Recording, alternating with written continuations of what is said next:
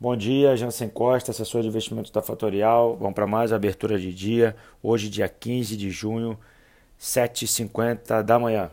Mercados operando no campo negativo hoje na parte é, da abertura do dia. S&P Futuro, mercado americano operando com quase 2% de queda. Qual é o motivo do temor dos investidores?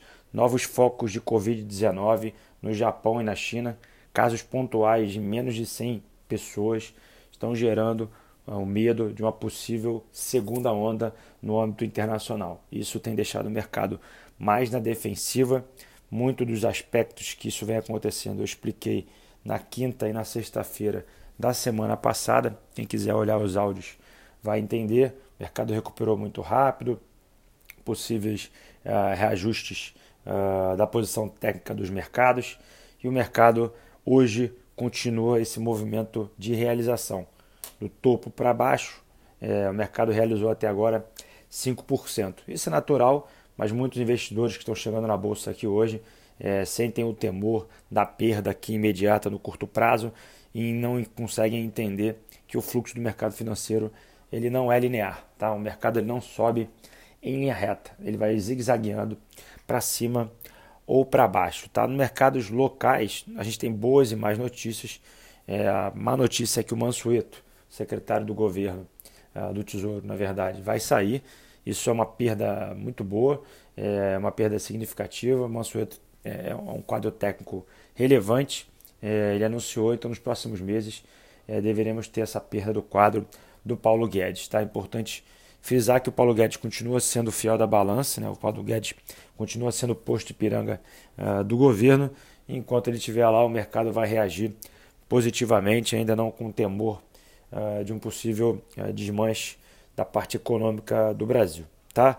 É, dados da China, no, no campo internacional, mostram que o mercado é, já vê uma recuperação a caminho, tá? os dados já mostram essa recuperação, porém essa, ela continua lenta e gradual. Tá?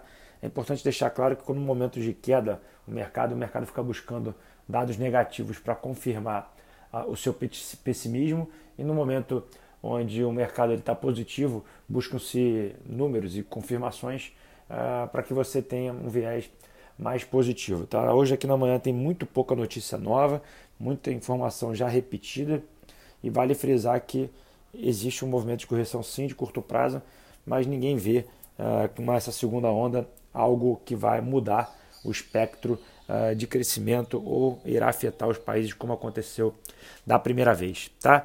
É, outro dado importante aqui no Brasil é o aumento de número de pessoas físicas no mercado de renda variável. Lembrando que os juros no Brasil caindo para baixo de 2% ao ano vai abrir espaço para as pessoas físicas buscarem novas maneiras de rentabilizar seu capital. Vejo um movimento claro para imóveis e para bolsa de valores. Tá? Ninguém vai querer ficar pagando aluguel. Uh, de, da sua residência, se tiver o dinheiro parado no banco, uh, vai haver um aumento dessa, dessa, dessa compra desses ativos aqui no Brasil. Então, toda vez que os juros é, caem nos países, e a gente pode olhar para os Estados Unidos e, e ver é, um aumento da quantidade de ativos reais sendo adquiridos, então imóveis são ativos reais, a bolsa é ativo real, então a gente vai ver um fluxo saindo da renda fixa indo para esses ativos ao longo dos próximos anos com juros baixos. Tá? É, como é que estamos agora no mercado atualmente, é, aqui às 8, e, 8 horas da manhã? S&P cai 2%, 2.958 pontos. O WTI e o Brent caem 1 e 2%, próximo a 35 dólares e 38 dólares o barril. O EWZ, que é a Bolsa Brasileira em dólar, opera com 3 de queda. A Europa cai aproximadamente 1%. O índice VIX, aquele índice do medo, que eu sempre repito, já está batendo na casa de 39 pontos, quase 40, subindo 12% de alta. O dólar index, que é o dólar frente a algumas moedas uh, inter, é, emergentes, e o, e o, euro opera na estabilidade próxima a 97 pontos, uh, não tendo nenhum viés de alta ou de baixa para o dólar aqui na abertura do nosso mercado. Eu vou ficando por aqui. Hoje eu tenho duas lives que serão feitas, uma ao meio-dia e meio no meu Instagram e às 19h30 eu vou falar com o Stefano da Hashdex novamente sobre ativos, criptoativos e como você deveria usar esses ativos na carteira para se proteger. É, é uma semana que eu vou ter outras lives durante as 19h30, fiquem ligados.